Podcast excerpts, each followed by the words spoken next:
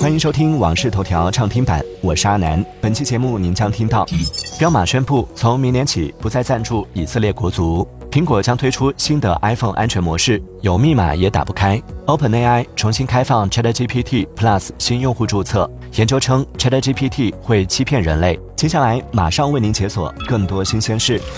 今年淘宝双十二改名为淘宝好价钱。相关数据显示，淘宝百亿补贴成交额同比增长百分之八百二十九，日均购买用户数同比增长百分之三百五十一。好价节官方立减商品订单量超六千五百万，三线以下市场订单量增长尤为显著。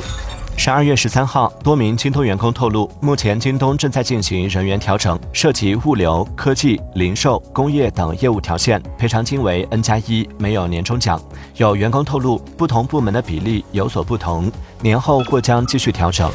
十二月十二号，高途创始人陈向东亮相直播间，对于网友表示希望高途佳品将董宇辉挖过来。陈向东回应称，董宇辉不是用来挖的，董宇辉是用来爱的。同时，陈向东还表示，高途珍惜每一位人才。近日，德国运动品牌彪马发布声明称，自此前签订的赞助协议到期后，彪马自2024年开始将不再续约赞助以色列国家足球队。彪马发言人特别强调，该决定是在2022年做出的。除了以色列国足外，塞尔维亚国足的赞助协议也将于2024年到期，并不再续约。近日，由美国娱乐软件协会承办的、曾在电子游戏行业内数一数二的 E3 游戏展，在 X 平台发文称，今后不会再筹办任何 E3 展会。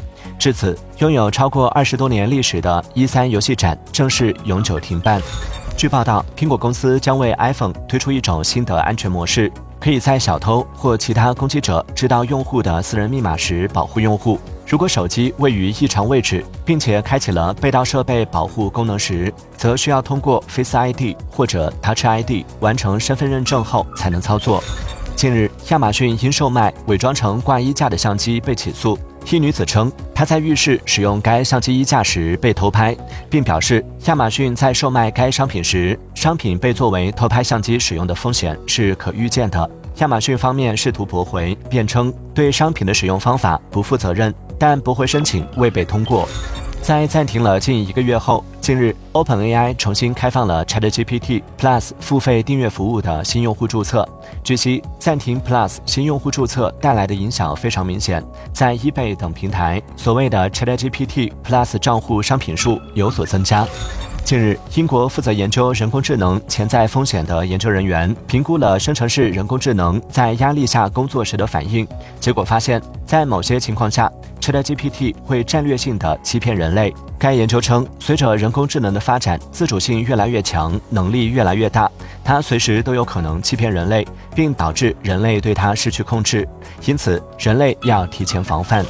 据特斯拉 CEO 埃隆·马斯克发布的人形机器人 Optimus 的最新视频披露，Optimus 第二代机器人将于2023年12月发布，步行速度提升了百分之三十，平衡感和身体控制能力有所改善。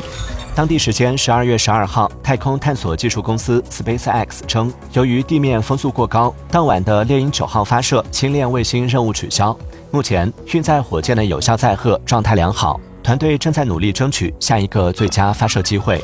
当地时间十二月十二号，数千人在欧盟总部所在地布鲁塞尔举行示威活动，要求欧盟委员会优先考虑经济和民生问题，出台较为宽松的新财政规则，而不是恢复执行之前严格的财政规则。这些示威者分别来自比利时、法国、意大利、西班牙、波兰等欧盟成员国。感谢收听《往事头条》畅听版，我是阿南。订阅收藏《往事头条》，听见更多新鲜事。